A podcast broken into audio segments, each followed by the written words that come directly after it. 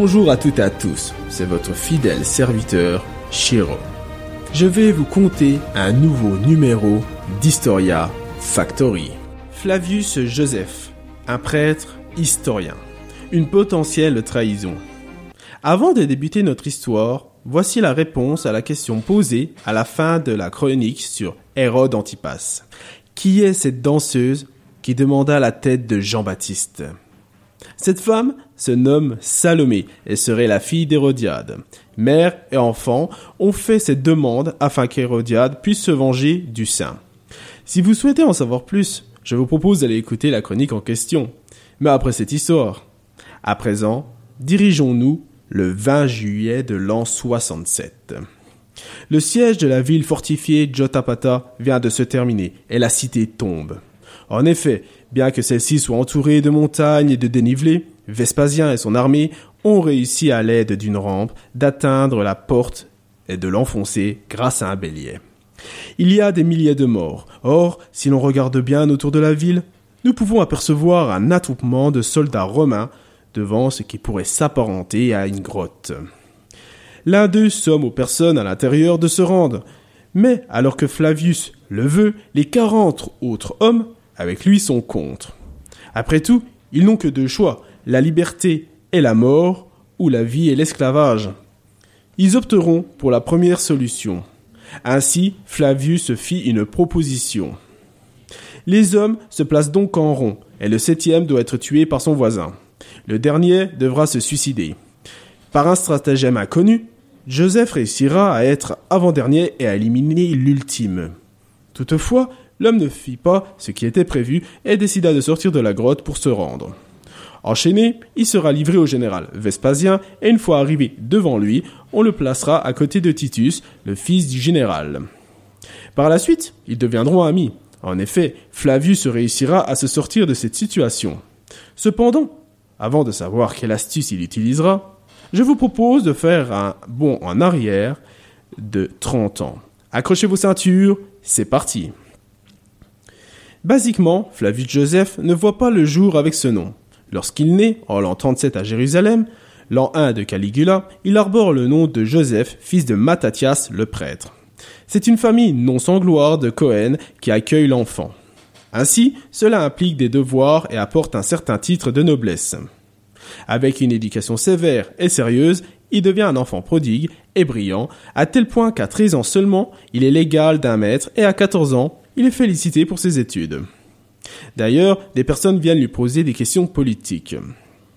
Durant toute son adolescence, il aura plusieurs hésitations entre différents groupes religieux, jusqu'à ce qu'il décide de devenir pharisien.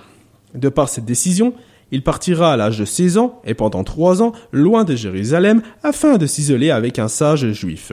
Par contre, de 19 à 27 ans, nous ne savons rien de sa vie. À vrai dire, il n'en témoigne pas. Peut-être ne trouvait-il pas ça intéressant, ou voulait-il garder un jardin secret? Dans tous les cas, à partir de cet âge, nous savons ce qu'il advient de Flavius. Ainsi, à 27 ans, il est envoyé à Rome afin de libérer des prêtres prisonniers.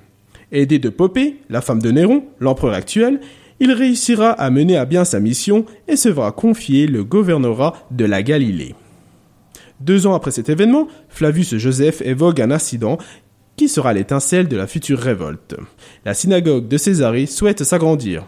Alors, les prêtres font une demande à la ville pour obtenir un terrain. Or, celle-ci refuse et, comme pour narguer les hommes, fait construire des magasins les jeunes juifs voient d'un très mauvais œil cette décision et voudront se battre, mais ils seront calmés par les anciens, tout du moins temporairement. En l'an 66, alors que Flavius Joseph a 30 ans, il est nommé pour organiser la résistance dans la région nord d'Israël face aux Romains. Pour ce faire, il affecte un conseil de 70 Galiléens pour l'aider, ainsi qu'une armée de 100 000 hommes. Cependant, Joseph commence à être soupçonné par les chefs des différents groupuscules qu'il doit guider l'homme ira devant un conseil et réussira à faire lever les soupçons qui pèsent sur lui. Toutefois, il échouera sa mission et ne réussira pas à unifier les factions rivales ainsi que maintenir la paix en Galilée. À la suite de ce déboire, Flavius décidera de fortifier deux villes, Jotapata et Gamla. La révolte a commencé. trois légions romaines feront face à celle-ci et 60 000 hommes débarquent à Saint-Jean d'Acre en l'an 66 pour se mettre en campagne lors de juillet 67. Il sera obligé de tenir un siège contre le général Vespasien qui tombera quelques jours plus tard. Nous voici de retour devant le général. Ce dernier veut le déférer devant Néron pour l'exécuter ensuite. Mais Flavius a un message à passer à Vespasien. Lui, ainsi que son fils deviendront empereurs.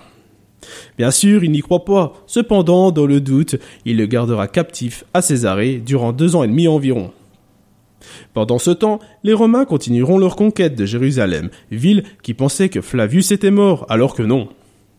Bien qu'il était prisonnier, il semblerait que l'homme vivait tout de même plutôt bien dans le camp romain, et qu'il aurait même eu une épouse.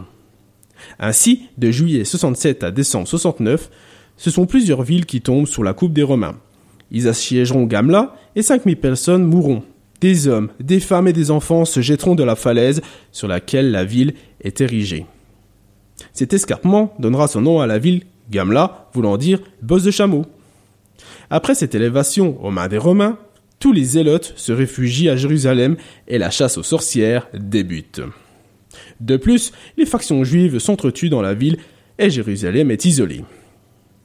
Bien que les batailles se soient enchaînées durant ces deux années, d'autres choses sont arrivées.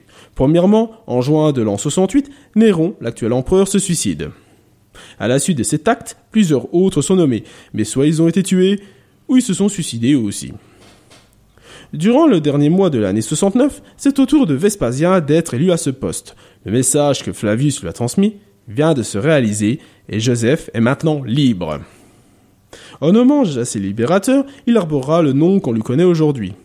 Pendant six mois, il séjourna aux côtés de son ami Titus, et en l'an 70, le fils de l'empereur demande à son compatriote de raisonner les Juifs qui, suite à la destruction des denrées dans les flammes, sont partis en guerre contre les Romains. Ce sont tout de même 25 400 combattants juifs qui se sont battus. Je vous propose de nous rendre à Jérusalem au moment du discours de Flavius. Maintenant, il est le porte-parole des compromis, et dit que Dieu n'est plus avec les révoltés. Il avoue même être prêt à mourir s'ils se rendent. Il n'a pas le temps de continuer son discours qu'un bruit sourd se fait entendre. C'est une pierre qui vient de tomber sur l'homme. Il est assommé. Les Romains, voyant ce méfait, viennent chercher Flavius pour le soigner. À présent, suite à cet acte, l'envie de Titus de conquérir la ville s'est accentuée encore plus. Toutefois, il veut garder le temple, mais il semblerait que tout le monde ne soit pas de cet avis. C'est alors qu'un soldat jeta une torche dans le temple. Est-ce que Titus a changé d'avis ou est-ce un acte fait dans le dos de celui-ci? Nous ne le savons pas. Cependant, suite à ça, l'armée romaine rentre à Jérusalem et tue tout le monde. Le temple est détruit par les flammes et le combat continuera dans la ville haute encore 18 jours. Si nous nous rendons dans la cité, nous pouvons voir à chaque coin de rue des combats entre légionnaires et citoyens. Les bruits d'épées et de boucliers résonnent dans toute la ville. Des cris se font entendre et au sol, de nombreux morts s'y trouvent. Or, d'autres citadins courent et partent se cacher dans les tunnels d'évacuation d'eau. Les Romains détruisent Jérusalem et des centaines de milliers de prisonniers sont faits. Mais il y a bien trop de captifs, alors beaucoup seront mis dans les jeux du cirque pour être dévorés par des lions ou des tigres, alors que d'autres seront tués par des gladiateurs. C'est une hécatombe. À la suite de cette guerre, un impôt spécial sera créé par tête juive ainsi qu'une nouvelle monnaie. La cité devient la propriété de l'empereur romain. Flavius Joseph, quant à lui, déménage à Rome. Il a 33 ans et sera installé dans la résidence privée de Vespasien. De plus, il obtiendra une pension à vie. Nous sommes en l'an 70 et là, il assistera au triomphe de l'armée romaine. Dans la rue, il verra passer des dépouilles du temple, ainsi que des prisonniers juifs dont l'on a parlé plus tôt, et des représentations de guerre. Une idée lui vient alors en tête. Écrire un livre qui raconte ces événements. Cette œuvre, nommée La guerre des Juifs, sera écrite en grec. Pour ce faire, il sera aidé et fera un travail d'historien. Joseph présentera son livre à l'empereur qui ne lui dira que des compliments. Peut-être est-ce au fait qu'il vante la clémence des Romains, bien que ces derniers massacrent quand même des centaines de personnes, ou peut-être que c'est pour autre chose. En fait, ce livre est le seul à donner tous les événements étape par étape de cette guerre. Mais il a servi aussi à justifier la position de Joseph Flavius dans celle-ci. Pour lui, si Jérusalem a été détruite, ce sera à cause des Juifs, notamment la quatrième catégorie, les hommes dits nationalistes, En effet, dans cette création, l'auteur classe la population de la cité en quatre catégories. Premièrement, il y a la couche sociable la plus noble. Cette strate est composée de sadducéens conservateurs qui n'acceptent pas la tradition orale. Ils seraient corrompus. Deuxièmement, Flavius parle de la couche populaire. Ce sont les pharisiens, des membres d'une secte puritaine d'Israël, que les évangiles accusent de formalisme et d'hypocrisie. Ceux-ci contestent la transmission génétique et assistent sur l'étude que donne l'homme ses qualités spirituelles. Joseph appartient à cette deuxième catégorie. En troisième place, nous pouvons retrouver les Esséniens. C'est une minorité d'hommes qui refusent de se marier et qui renoncent à tous leurs biens. Ils cultivent la terre et passent leur temps à se purifier. Et enfin, la quatrième catégorie dont l'on a parlé précédemment et dont Flavius a une forte haine. De nos jours, les archéologues se servent encore de ces écrits pour en savoir plus sur le moment de cette histoire. Bien sûr, ce n'est pas le seul livre qui a l'air écrit. Ensuite, nous pouvons aussi retrouver les antiquités judaïques et une autobiographie. La première est une œuvre en 20 tomes, et fait sur plus de 10 ans. Elle raconte l'histoire des Juifs et apporte aux Romains la connaissance de cette histoire vieille de milliers d'années. Le livre débute avec l'histoire biblique. Son autobiographie, quant à elle, se nomme Vie de Joseph. Dans celle-ci, il essaie de prouver sa lucidité face à cette révolte. Pendant environ 1500 ans, les créations de Flavius Joseph ont été oubliées par le monde. C'est seulement lors du ghetto de Varsovie, le 19 avril 1943, qu'ils redeviennent populaires. Toutefois, ces œuvres ouvrent beaucoup de débats. En effet, quand l'on se penche dessus, l'écrivain avait l'habitude de s'étendre sur des personnages insignifiants, alors qu'il y a peu de lignes pour les êtres les plus importants, tels que Jésus. De plus, il évoque de faux messies. C'est pour cela que certains historiens pensent que ce sont des moines qui auraient ajouté par la suite certains passages. Mais une chose est presque sûre, c'est que le texte de Flavius est comme une torche finale au Nouveau Testament, indispensable et irremplaçable pour faire comprendre l'histoire aux mémoralistes d'aujourd'hui. Cet homme intellectuel, éloquent, ambitieux et nationaliste, tout en restant profondément fidèle, meurt à l'âge de 60 ans vers l'encens. Nous ne savons pas s'il a eu une ou plusieurs femmes ainsi qu'une descendance. C'est un mystère pour cet auteur longtemps classé dans les écrivains religieux et perdu de vue par les juifs, car il écrivait en grec et à Rome. Quant à vous, qu'est-ce que vous en pensez était-il un traître ou était-il loyal? Je vous laisse vous faire votre idée sur la question. J'espère que vous aurez apprécié ce texte et que vous en aurez appris plus au sujet de Flavius Joseph. Je vous remercie de m'avoir suivi tout au long de cette histoire. Vous pouvez me retrouver sur historiafactory.fr. À bientôt, quel que soit l'endroit ou l'époque.